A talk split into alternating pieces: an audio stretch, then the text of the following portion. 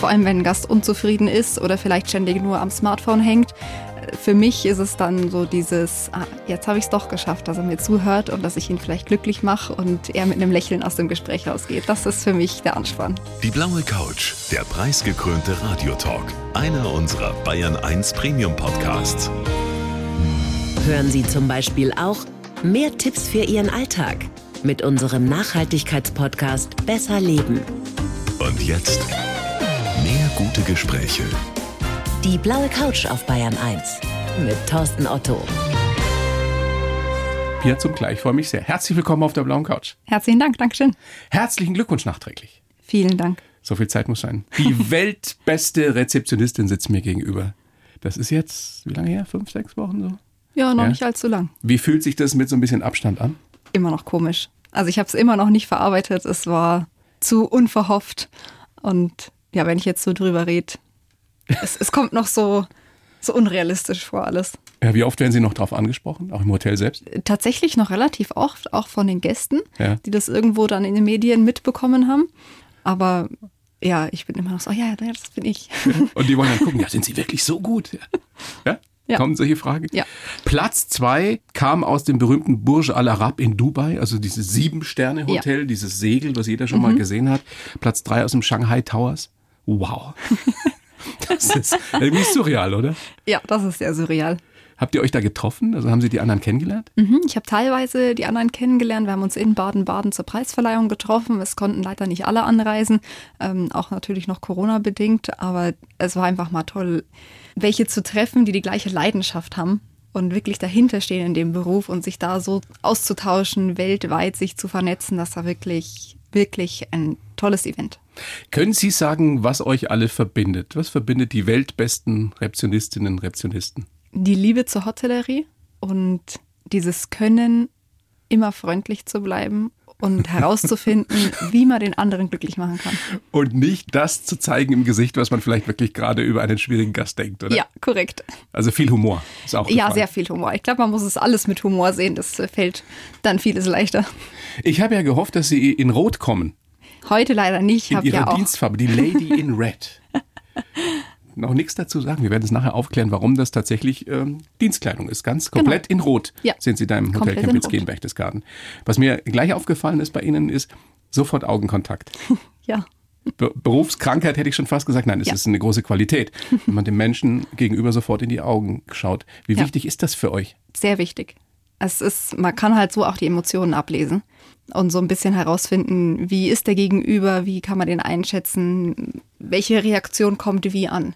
Und wenn ich dem Menschen gegenüber nicht in die Augen sehe, wie soll ich herausfinden, was dem Gast jetzt gefällt oder nicht? Aber es guckt nicht jeder zurück, oder? Nein. Es gibt ja so Leute, die schauen drüber, daneben. Ja. Manchmal muss man, ist es schon schwere Arbeit, die Augen zu finden, aber es wird, Aber sie sind meistens da. ja, Ist das dann was, was sie auch so ein bisschen kitzelt? Ich meine, wissen wir alle, es gibt nun mal Menschen, die, die schlechte Laune haben, die mit dem falschen Fuß aufgestanden sind oder die einfach nur, wie sagt man so schön, Arschkrampen sind. Das ist Gott sei Dank nicht die Mehrheit, aber es gibt sie. Ja. Ähm, ist es dann so, so was, was sie anspornt? Dich kriege ich auch noch? Ja, vor allem wenn ein Gast unzufrieden ist oder vielleicht ständig nur am Smartphone hängt. Für mich ist es dann so dieses, ah, jetzt habe ich es doch geschafft, dass er mir zuhört und dass ich ihn vielleicht glücklich mache und er mit einem Lächeln aus dem Gespräch rausgeht. Das ist für mich der Anspann. Fällt ja. Ihnen dann spontan so ein Beispiel ein, wo Sie das hingekriegt haben? Und worum ging es da? Äh, ich hatte letztens einen Checkout und äh, ich meine, wir haben unsere Standards ja bei Kempinski, die wir bei dem Checkout auch erfüllen müssen. Und ich kann verstehen, manche Gäste sind gestresst und möchten dann schnell abreisen. Und der Herr war auch nur an seinem Smartphone, hat überhaupt nicht zugehört äh, und war auch nicht irgendwie, dass es auf, auch auf Nachfrage, wie es ihm gefallen hat, er hat alles abgeblockt. Und dann habe ich mir gedacht, okay, ist kein Problem, dann mache ich halt einen schnellen Checkout. Ja, ist ja kein Thema, wenn der Gast das so wünscht. Aber zum Schluss hat er doch sein Smartphone weggelegt und hat gesagt, es war wunderschön bei Ihnen und es hat mir echt gut getan. Und ich habe mir gedacht, geht doch. Und habe ihr ein noch bezaubernderes Lächeln geschenkt. ja. Es ist ja so, unsere beiden Berufe, die haben viel gemeinsam. Wir versuchen, möglichst gute Gastgeber zu sein, wollen, dass unsere Gäste sich wohlfühlen, dass die, dass die sich öffnen, dass die eine gute Zeit haben. Wie, wie schafft man das über so lange Zeit so hinzukriegen wie Sie? Das ist eine gute Frage. Ist dafür notwendig, dass man Menschen sehr gerne mag? Ich glaube, man muss mit Menschen unglaublich gern zusammenarbeiten und alle Variationen der Menschheit akzeptieren und alle Launen akzeptieren. Weil es ist für mich in Ordnung, wenn der Gast schlecht drauf ist, weil jeder hat mal einen schlechten Tag, ist völlig verständlich. Aber für mich muss das halt so akzeptieren und das ist so und der Gast ist halt nicht gut gelaunt und wenn ich es schaffe, ihn vielleicht den Tag ein bisschen zu vereinfachen, dann, dann ist es gut. Jetzt sind das Gott sei Dank nicht so viele, die schlecht drauf sind. Was machen Sie, wenn, wenn einer wirklich laut wird zum Beispiel oder eine?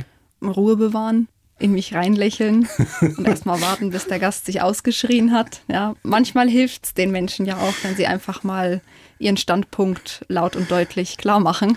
Und dann kann man auch in Ruhe mit den Menschen drüber reden und sagen, okay, das und das ist vielleicht schiefgegangen oder gefällt dem Gast einfach nicht und dann findet man eine Lösung. Aber zurückschreien ist nie eine Option. Das geht nicht. Woher nehmen Sie mit 25, 26 25. diese Gelassenheit? Keine Ahnung. Ich, ich weiß es nicht. Es Schon immer so gewesen? Schon immer relativ gelassen, aber vielleicht auch ein bisschen, ich bin sehr geerdet, glaube ich, von dem, von, auch von meinem Umfeld. Ich weiß, wer ich bin, wo ich In hingehöre. Niederbayern aufgewachsen? Genau. Vilsbiburg? Ähm, und ich glaube, das hat sich einfach so ergeben. Ich denke mir immer, was hilft's jetzt, wenn ich mich auch aufreg? Macht die Situation nicht besser. Das stimmt. Und es hilft auch niemandem, wenn ich mal schlecht drauf bin. Also von Guter daher, Tipp auch fürs richtige Leben. ja. Fürs Privatleben. Ähm, ich, ich liebe das so, Hotels zu entdecken. Das müssen gar nicht irgendwelche großen Dinger sein, sondern so kleine, schnucklige Sachen. Ja. Ja. Und ähm, da fällt mir immer wieder auf, es gibt viele schöne Hotels, völlig wurscht auf welchem Niveau, fünf Sterne, vier Sterne, drei Sterne, gar keine Sterne. Aber es gibt wenige Hotels oder Pensionen, wo, wo es gleich an der Rezeption so ist, dass man, dass man so ein Wohlfühlgefühl hat, ja. Das hängt ja immer mit den Menschen zusammen. Ist das tatsächlich so, und ist es nur in Deutschland so, dass darauf immer noch nicht so viel Wert gelegt wird? Ich habe schon so ein bisschen den Eindruck. Also ich finde auch immer, es ist völlig egal, wie viele Sterne das Haus hat oder wo dieses Haus ist. Es kommt auf die Menschen drauf an.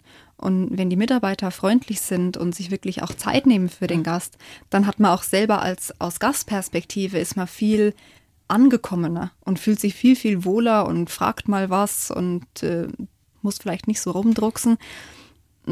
Das ist aber nicht selbstverständlich. Warum?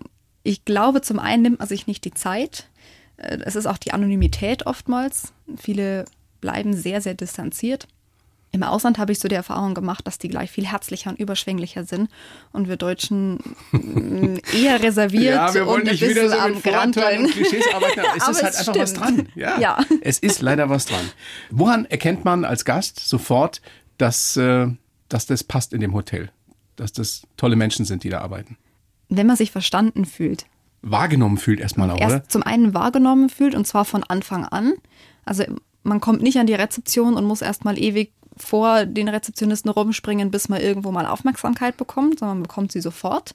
Und sei es nur Augenkontakt, zu sagen, ich bin gerade noch beschäftigt, aber ich bin gleich bei Ihnen, dann fällt das Warten ja schon mal ein bisschen einfacher. Und auch diese Freundlichkeit von allen und auch mal zu fragen, wie es einem geht, was man in Deutschland ja nicht ganz so oft macht. Äh, ich glaube, das hilft schon viel. Man müsste sehen, wie sie sich jetzt lächeln dabei. Und sich ihren Teil denken. Ja, es ist, also es ist ja auch so ein Klischee mit der Dienstleistungswüste Deutschland, aber ähm, es ist einfach so, wenn man mal ab und zu im Ausland ist. Und da geht's nicht um Fünf-Sterne-Hotels, sondern kann auch eine einfache Pension in Italien sein.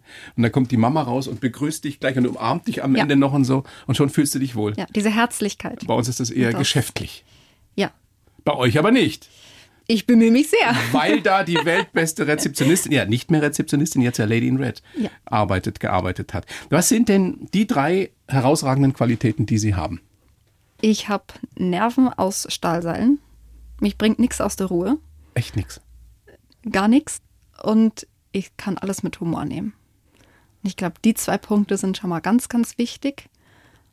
Und ich arbeite richtig gern im Team mit meinem Team zusammen. Ich glaube, das sind drei Komponenten, die dann das Arbeiten zum einen sehr, dass man sehr mit, mit sehr viel Spaß arbeitet, mit sehr viel Freude und auch den Arbeitsalltag manchmal ein bisschen erleichtert. Wissen die da eigentlich, was sie an ihnen haben? Ich denke, Da oben am Berg. ich denke schon. War zum klein großes Vergnügen, dass Sie da sind. Ich schreibe ja für jeden Gast einen Lebenslauf. Mhm. Habe ich natürlich auch für Sie gemacht. Den gebe ich Ihnen. Bitteschön. Sie Dankeschön. kennen den nicht, aber Sie lesen den jetzt einfach so vor und sagen mir dann danach, ob das totaler Mist ist oder ob wir damit arbeiten können. Bitteschön. Okay. Ich heiße Pia Zumklei und bin eine Lady in Red. Mein wichtigstes Handwerkszeug sind Empathie, Aufmerksamkeit und eine große Portion Humor. Diesen Qualitäten verdanke ich auch meinen Titel als weltbeste Rezeptionistin. Meinen Traumberuf im Hotel habe ich erst auf Umwegen gefunden. Geprägt haben mich Opas Begeisterung für Grand Hotels, eine Ausbildung, die mir gezeigt hat, was ich nicht will, und das ursprüngliche Leben bei meiner Gastfamilie in Alaska. Dort habe ich gelernt, wie wichtig Freundlichkeit ist. Mein Motto, lächle und dir gehört die Welt. So kann ich auch mit all den kleinen und großen Dramen unserer Gästen gut umgehen. Mich schockt so schnell nichts mehr. Oder sie schockt so schnell gar nichts. so könnte man es auch sagen, aber der Lebenslauf trifft wirklich sehr gut zu. Ja. Können wir mitarbeiten, sehr schön. Ja, sehr gut. Jetzt klären wir doch erstmal auf, was ist eine Lady in Red? Sie sind ja befördert worden von der Rezeptionistin zur Lady in Red. Ja. Was ist das? Also diese, Wer ist das? Die Lady in Red ist die Guest Relation Abteilung im Hause Kempinski. Kempinski hat sich das 2009 genommen und nochmal den eigenen Kempinski-Stempel draufgesetzt und ist als Lady in Red getauft. Und eine Lady in Red ist zuständig für zum einen die VIP-Gäste, als auch für alle Gästewünsche. Hochzeiten, Überraschungspartys, Verlobungen, Blumenwünsche etc. Ich bin also der Ansprechpartner für alle Gäste im Haus und koordiniere so ein bisschen die Anfragen zwischen Rezeption, Concierge und F&B-Team und versuche immer das Unmögliche möglich zu machen, soweit es eben möglich ist. Und immer in Rot gekleidet. In Knallrot. Daran erkennt man sie. Genau. Zuständig für die großen und kleinen Dramen. Die gibt's täglich? Die gibt's täglich. Ich stelle mir das so vor, wenn du morgens aufwachst und gehst zur Arbeit und weißt schon, heute passiert wieder irgendwas. Ja, es passiert immer irgendwas, aber sonst wäre es ja auch langweilig. Das geht ja nicht. Und wann ist das letzte Mal was passiert, wo sie sich gedacht haben, jetzt habe ich schon so viel erlebt, aber das gibt's ja gar nicht? Also ich habe manchmal schon Tage, wo ich mir denke, jetzt habe ich alles gesehen und dann kommt der nächste Tag und dann denke ich mir wieder, aber jetzt habe ich wirklich alles gesehen. Ich meine, es muss ja gar nichts Dramatisches sein. So, so, so ein kleines Beispiel, wo sie sich gedacht haben, das ist ja völlig irre. ich habe letztens einen Papagei eingecheckt. Bitte? Also der Gast ist angereist mit dem Helikopter und hatte seinen Papagei auf der Schulter sitzen und kam dann so zur Rezeption. Das war nicht angekündigt, dass er seinen Papagei mitbringt. Also ich meinte, er ist herzlich willkommen bei uns. Äh, Wir wussten darüber noch nicht Bescheid. Haben Sie den Papagei begrüßt? Ähm, äh, natürlich, ich begrüße alle, die vor mir stehen, ja, äh, ob das jetzt ein Hund ist oder der Papagei.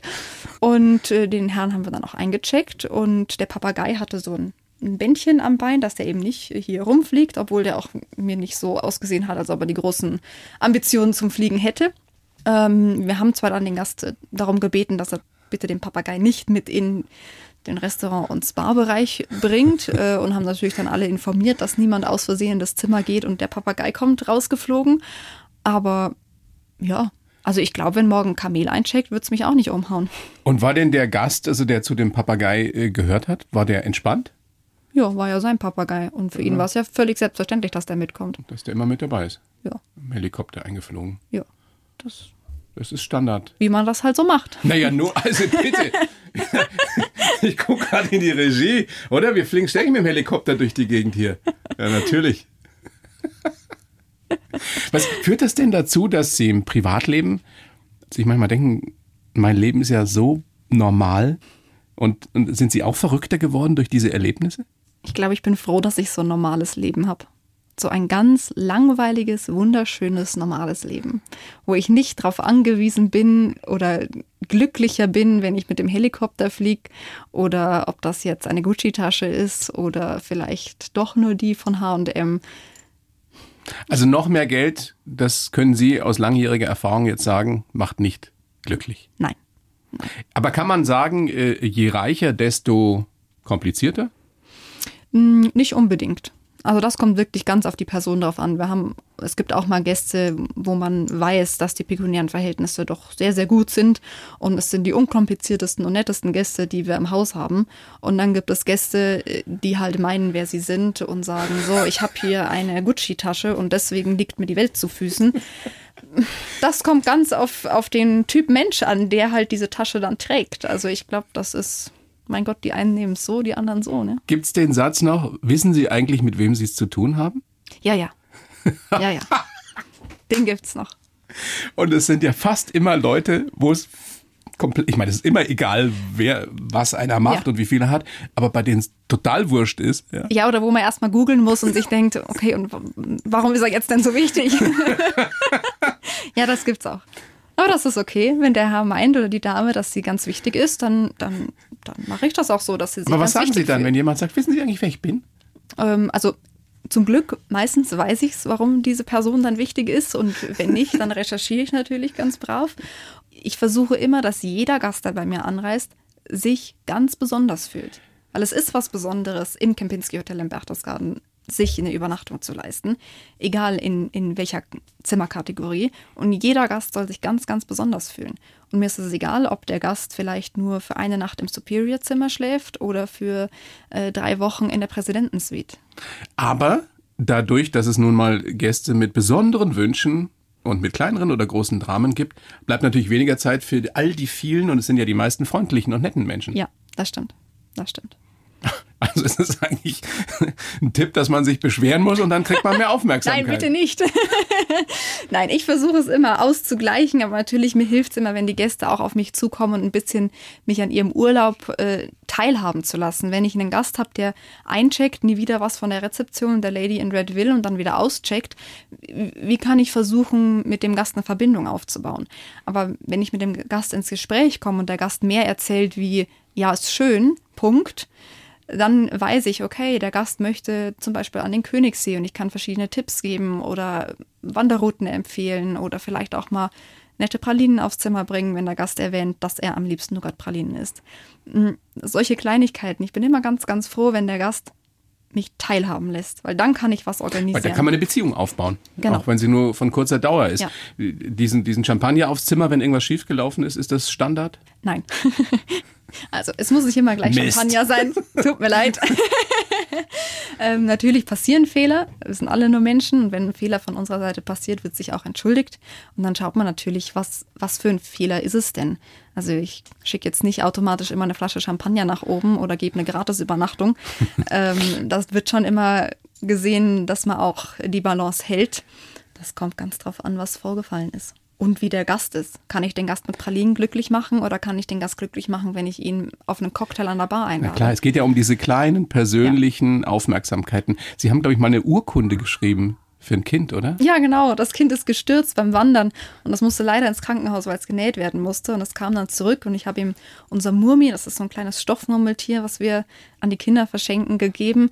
Und dieses Murmi hatte eine Tapferkeitsurkunde in der Oh, Hand wow. und einen Gutschein fürs Erdbeereis, äh, weil das das Lieblingseis von dem Kind war.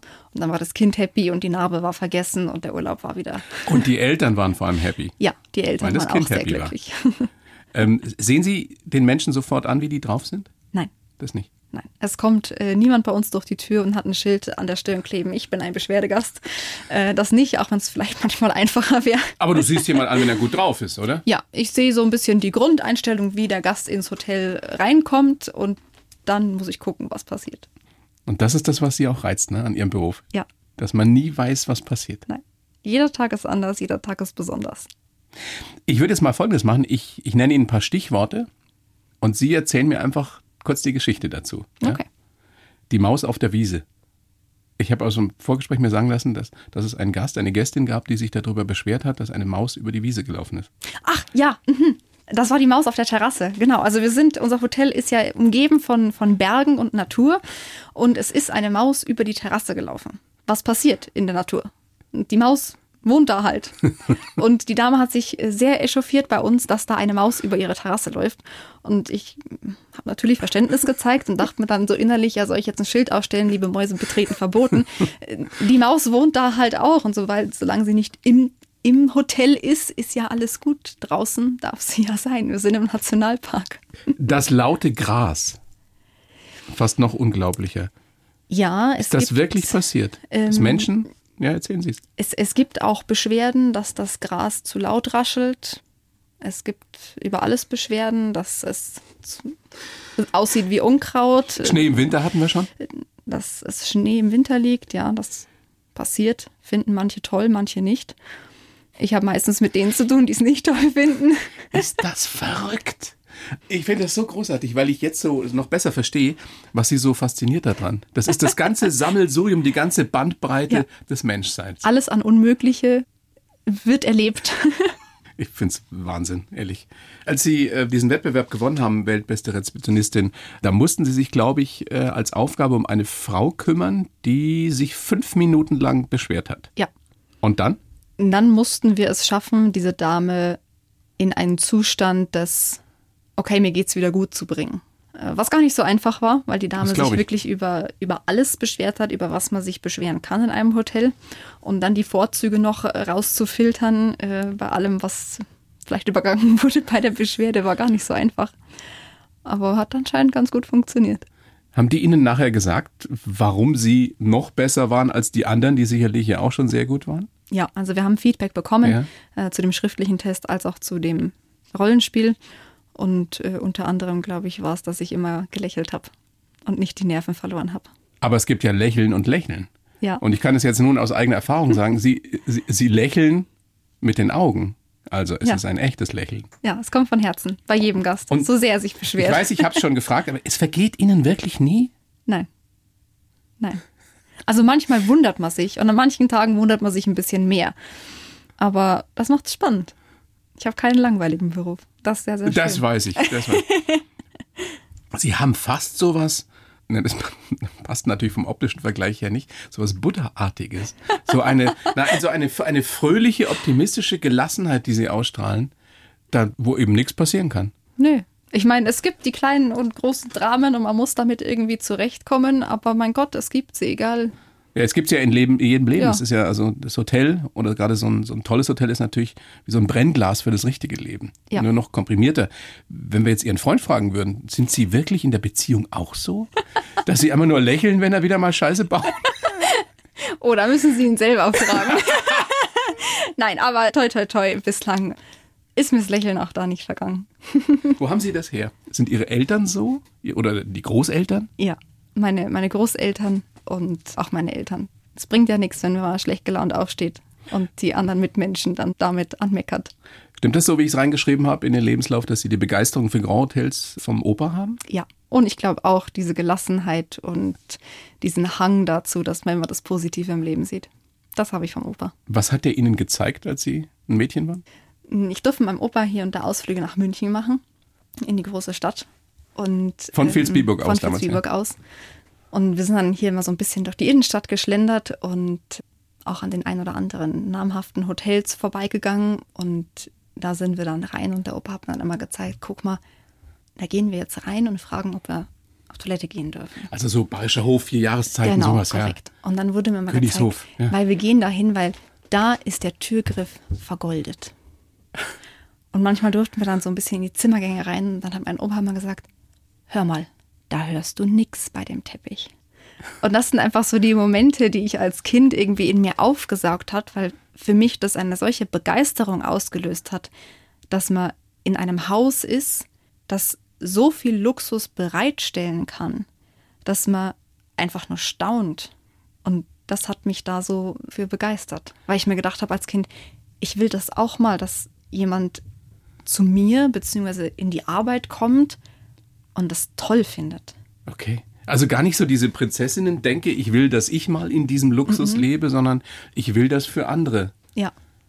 Dieses immer freundlich sein und die Herrschaften damals an der Rezeption haben mich schon immer so beeindruckt, weil auch wenn wir nur gefragt haben, ob wir vielleicht hier mal kurz auf Toilette gehen dürften, die waren so freundlich und haben uns dahin geführt und selbstverständlich und wir halten ihnen die Tür auf. Und da habe ich mir schon als kleines Kind immer gedacht, so, boah, das, das ist toll. Sie dass sich ja, jemand so viel Mühe gibt. absolut. Sie sind ja in ganz normalen Verhältnissen aufgewachsen. Der Papa Ja. Elektroingenieur, glaube ich, die Mama Bilanzbuchhalterin. Also hattet gutes Leben, aber in solchen Hotels habt ihr nicht verkehrt. Oder seid ihr im Urlaub dann auch mal in solche Hotels gefahren? Nein, nein. Also wir waren meistens in der Ferienwohnung, hier und da auch mal in einem schöneren Hotel, aber jetzt nicht, dass ich sage, wir haben nur fünf Sterne Urlaub gemacht. Das nicht. Wie finden Ihre Eltern das jetzt? Also am Anfang, glaube ich, äh, waren sie ein bisschen verzweifelt, dass ich diesen Berufsweg eingeschlagen habe. Verzweifelt? ja, also ich meine, nach der Aktion mit Alaska, glaube ich, habe ich mit meinen Eltern, konnte ich sie gar nicht mehr mit so viel schocken. Da sprechen wir gleich noch Aber drüber, ja. Da kam dann noch eben das Hotel dazu. Und mir wurde natürlich am Anfang schon abgeraten von der Hotellerie. Äh, Ich meine, ja, es ist, teilweise auch körperlich schwere Arbeit, es sind lange Arbeitszeiten, es ist Schichtarbeit, aber das weiß man doch vor. Ich glaube, jetzt sind sie inzwischen sehr, sehr stolz. Was wollten Sie als Mädchen werden? Delfinzüchterin. Natürlich. Ja. Delfinzüchterin? Ja. Ich fand Delfine früher ganz, Ja ganz gut, toll. wer, wer findet die nicht toll, aber Ja, und irgendwann war ich als kleines Mädchen mal in so einer Delfinshow. Und dann war für mich klar, ich wusste damals nicht, wie man die nennt. Und dann war für mich klar, ich werde Delfinzüchterin. also eigentlich Delfintrainerin. Äh, Genau. Und kurz danach war es dann mal, nachdem ich mit meinen Eltern in Wien war, war es dann Kutschfahrerin. Das waren so die zwei Top-Berufswünsche, die ich hatte. Ja, was Normales halt. Ke- Ja. Kennen Sie noch Flipper? Ja, natürlich. Sehr, sehr, sehr zum Leidwesen von meinen Eltern habe ich das äh, sehr oft angesehen. Aber dieser Wunsch, im Hotel was zu machen, der kam ja dann offenbar schon relativ früh durch äh, die Großeltern, durch den Opa. Sie haben aber dann Rechtsanwalts, Fachangestellte. Fachangestellte gelernt. Genau. Und Sie haben, ich weiß nicht, ob im Vorgespräch oder in einem anderen Interview gesagt, ich war drei Jahre lang totunglücklich. Ja. Warum haben Sie das durchgezogen? Wenn man was anfängt, macht man es zu Ende. Ja. Ja. Auch wenn man feststellt, nach einer gewissen Zeit, das ist nichts für mich? Ja. Man bricht nichts ab. Man macht es zu Ende. Sagen Sie oder hat der Papa gesagt? Sag ich. Echt? ja. Da muss man durch. Ja. Es gab viele Gespräche, dass ich, weil ich natürlich überlegt habe, abzubrechen. Aber es war immer zum Schluss auch bei mir der Konsens. Was ich anfange, mache ich auch fertig. Sie haben ja auch mal ein kurzes Praktikum hier beim BR gemacht. Genau. Wir hätten ja jetzt auch äh, Kolleginnen sein können. Ja. Hätten wir. Den Blick hab wieder nur ich gesehen. Ja, aber ich habe halt was Gescheites gelernt und du sitzt hier. Wäre das nix? So nebenbei? Nein, ich glaube nicht. Nee? Ich bin glücklich da, wo ich bin. Gott, müssen die froh sein, dass sie da arbeiten. Und die Chefs da von Kempinski, wo sitzen die? In, In Genf. in Genf. In Genf, also wenn uns jemand in Genf hört, das ist hier eine echte Botschafterin für eure Häuser. Also, Rechtsanwaltsfachangestellte gelernt. Ja. Dann aber wieder nicht gewusst, was sie machen sollen danach. Weil mit Delfinzüchterin wurde es nichts und mit Nee. Kutscherin auch nicht. Und dann haben sie sich beworben beim Programm Junior Botschafterin des Bundestags. Korrekt. Tolle Geschichte im Übrigen. Und ich weiß, dass da sich relativ viele bewerben, aber nur die wenigsten auch den Zuschlag kriegen. Ja. Und wer kriegt den Zuschlag? Hier zum Klein. Und dann durften sie, nein, sie durften sich nicht aussuchen, wo sie da hingehen. Aber sie wollten nach Amerika, oder? Also ich wollte eigentlich nie nach Amerika. Da bin ich auch mal wieder so reingepurzelt in dieses Programm. Meine Mama hat mir damals den Zeitungsartikel hingeschoben und meinte, mach doch da mal mit. Und ich habe mir dann gedacht, in meiner Naivität, ach ja, ist ja nicht schlecht, für so ein Assessment Center so mal zum Üben, gerne. Ja, dass ich da gleich genommen werde, damit habe ich nicht gerechnet. Also es geht darum, dass junge Menschen für kein Geld, also wird alles bezahlt, dann Fast alles. Ein Jahr im Ausland verbringen dürfen. Genau, korrekt. Als Junior-Botschafterin eben des Bundestags. Korrekt. Und sie hat man dann in die USA geschickt, aber nicht nach Kalifornien oder New York oder Chicago, sondern nach wie? Soldotna, Genau. welches in Alaska liegt. Ja. Ich habe Was haben Sie gedacht, als Sie gehört haben, ich gehe jetzt nach Alaska? Ich war sehr, sehr froh, äh, weil ich mir Alaska gewünscht hatte. Bitte? Äh, Weil ich dachte mir immer, da ist es schön kalt. Ja, und es gibt Und- nicht so viele Menschen. Äh, Genau. Und mit der Sommerhitze, das funktioniert nicht so. Damit komme ich nicht so gut Okay. klar.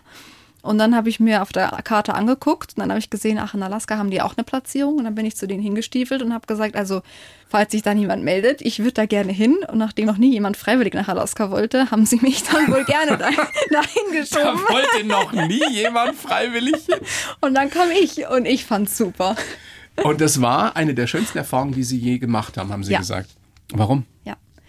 Weil es ein unglaublich schönes Leben war und sehr, sehr bereichert. Ganz einfaches Leben? Ja. Bei einer Familie, die wirklich in der Natur, mit der Natur gelebt hat? Ja, in einem kleinen Blockhaus mitten im Wald und ja, von der Natur gelebt, mit der Natur gelebt und das war einfach unglaublich schön. Das hat Sie nicht geschockt am Anfang? Wo bin ich denn jetzt hier hingeraten? Mai, ich habe mir gedacht, so ist es. Gut, dann machen wir das. Es muss sich nach ein paar Tagen ereignet haben, dass Sie, Sie waren allein im Haus, denke ich mir auch schon allein in so einer Blockhütte da als junge Frau mitten im Winter oder was. Und dann hat es geklopft oder hat angerufen, der, der Gastvater, Genau, und hat hat gesagt, angerufen. open the door. Ja, Und dann? dann habe ich die Tür geöffnet. und Er hat mir noch ganz viel anderes erzählt, aber ich habe es nicht verstanden, weil mein Englisch damals noch nicht so gut war und ich mir nur dachte, open the door, ja gut, dann, dann mache ich das und bin wieder ins Bett gegangen. Mitten in der Nacht. Äh, Mitten in der Nacht, ja. Und ich dachte mir, wir haben drei Huskies, wird, wird schon nichts passieren. Aber Sie wussten schon, dass das der Gastvater ist. ja, der hat angerufen aus dem Auto und meinte, er kommt jetzt gleich und ich soll die Türe aufmachen. Und den Rest habe ich halt nicht verstanden. Und ich habe das gemacht und dachte mir, wenn er was braucht, wird er sich schon melden. Ja. Und dann? Und am nächsten Tag bin ich aufgewacht und dachte mir, irgendwas riecht hier sehr spannend und bin in die Küche und äh, da stand mein Gastvater total happy am Herd und hat um 8 Uhr in der Früh ein Steak ausgebraten und hat mir das dann serviert, so ein großes Steak, ne? und meinte, ja, das ist jetzt Frühstück. Ich habe mich dann zwar ein bisschen gewundert, warum er das jetzt frühstückt, aber gut, ich habe es halt hingenommen und habe mir um 8 Uhr dieses Steak gegessen, was dann auch herausfordernd war. Und habe dann gefragt, was das denn ist. Und er meinte, ja, das ist Elch. Und das macht man so, weil wenn man einen Elch gejagt hat, dann kriegt man am nächsten Tag in der Früh zum Frühstück das beste Stück von diesem Elch. Und er hat es halt mit mir geteilt. Und dann habe ich irgendwann gesagt, okay, aber so ein Elch ist eigentlich größer wie ein Steak. Wo ist denn der Rest? Und dann meinte mein Gastvater nur, ja, also hier ist ein Messer und hier ist eine, so eine Wurzelbürste und der hängt in der Garage. Viel Spaß, wir müssen ihn jetzt zerlegen. Ja, war viel Arbeit.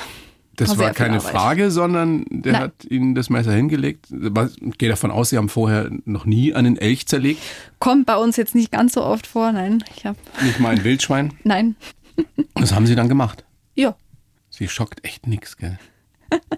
Und es geht ja auch nicht von jetzt auf gleich, sowas. Das Nein. dauert. So ein Elch dauert wirklich sehr, sehr lang. Die sind unglaublich groß, die Tiere. Und wir haben wirklich zu sechs, drei Tage an dem Elch gewerkelt, bis alles dann verarbeitet war zu Würstchen, zu Hackfleisch, zu den verschiedenen Fleischsorten. Ja, also wir haben viel gearbeitet in den drei Tagen, aber es hat sich gelohnt. Es schmeckt unglaublich gut. Und wir hatten ein Jahr ganz, ganz frisches Fleisch. Und da wird wirklich alles verwertet auch, ne? Die Komplett schmeißen nichts alles. weg, ja. ja. Noch mehr Bio geht nicht. Wie gut schmeckt das? Sehr, sehr gut. Es ist ähnlich wie unser Wild, nur intensiver und kräftiger. Sehr, sehr. Kriegt man das bei uns überhaupt? Kriegt man hier Elchfleisch? Nein. Glaub nicht. Was Sie immer wieder betont haben, die Freundlichkeit der Menschen dort, die hat Sie so beeindruckt. Mhm. Ja. Ist das wirklich eine andere Freundlichkeit, als, als man sie hier bei uns, gerade natürlich auch auf dem Land, auch erleben kann?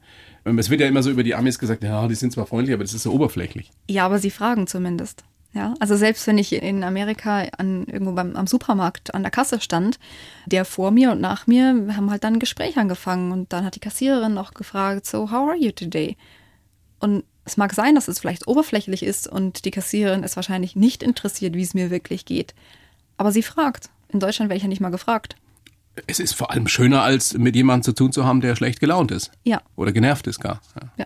Und äh, ich weiß noch sehr gut, als ich zurück nach Deutschland gekommen bin, zum ersten Mal einkaufen war, bin ich erstmal von der Kassiererin angemotzt worden, warum ich da so lange mit dem Nachbarn ratsch. Wo ich mir dachte, okay, willkommen in Deutschland. Ja, Alles aber, gut. aber auch da, auch da habe ich zum Beispiel die Erfahrung gemacht, jetzt gerade in, in dieser merkwürdigen Zeit der Pandemie, dass es ganz tolle Kassiererinnen gibt, die einen Wahnsinnsjob gemacht haben, den ganzen Tag mit Maske da zu sitzen Mhm. Ja. und die super freundlich waren. ja, Also das auch das gibt es. Ja. Wir wollen hier nicht. Es gibt äh, das eine und das andere. Und wer wüsste das besser als Sie? Und zum Gleich. Aber sich dann diese Freundlichkeit zu bewahren hier, ist natürlich auch Teil Ihres Erfolgs. ja, Also müsste man mal alle Rezeptionistinnen und Rezeptionisten mal eine Zeit lang nach Alaska schicken. Vielleicht, wenn es hilft. ich weiß nicht, ob da alle so begeistert wären. Das hilft schon. Lächle und dir gehört die Welt. Wer Ja. hat das gesagt? Das ist ein, ein kleiner Satz von Buddha, der Als auch, hätte ich's geahnt. der auch die Ruhe weg hatte. Mhm. Und was hilft's mir denn, wenn ich nicht lächle? Macht den Tag auch nicht besser. Und so hat vielleicht zumindest mein Gegenüber einen schönen Tag, weil er weiß, er wurde angelächelt und es war ein freundliches Gespräch. Und die meisten lächeln sicherlich zurück. Ja, Und so soll es sein. ja. Pierre zum Klein. Vielen herzlichen Dank für das Gespräch. Sehr, sehr gerne. Mit großen, großen. Spaß gemacht. Also nochmal, Sie sind da, das merkt man ja in so einem Gespräch schon, sicherlich genau im richtigen Fleck. Ja. Gibt es da noch irgendwelche Ziele? Also sind Sie irgendwann selbst Hoteldirektorin? Ich habe mir keine Ziele gesetzt. Ich genieße das gerade. Ich bin sehr, sehr glücklich da, wo ich gerade bin.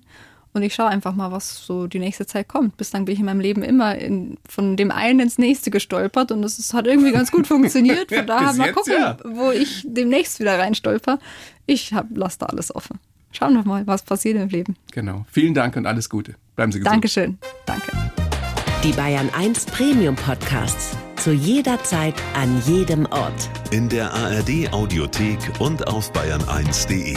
Bayern 1 gehört ins Leben.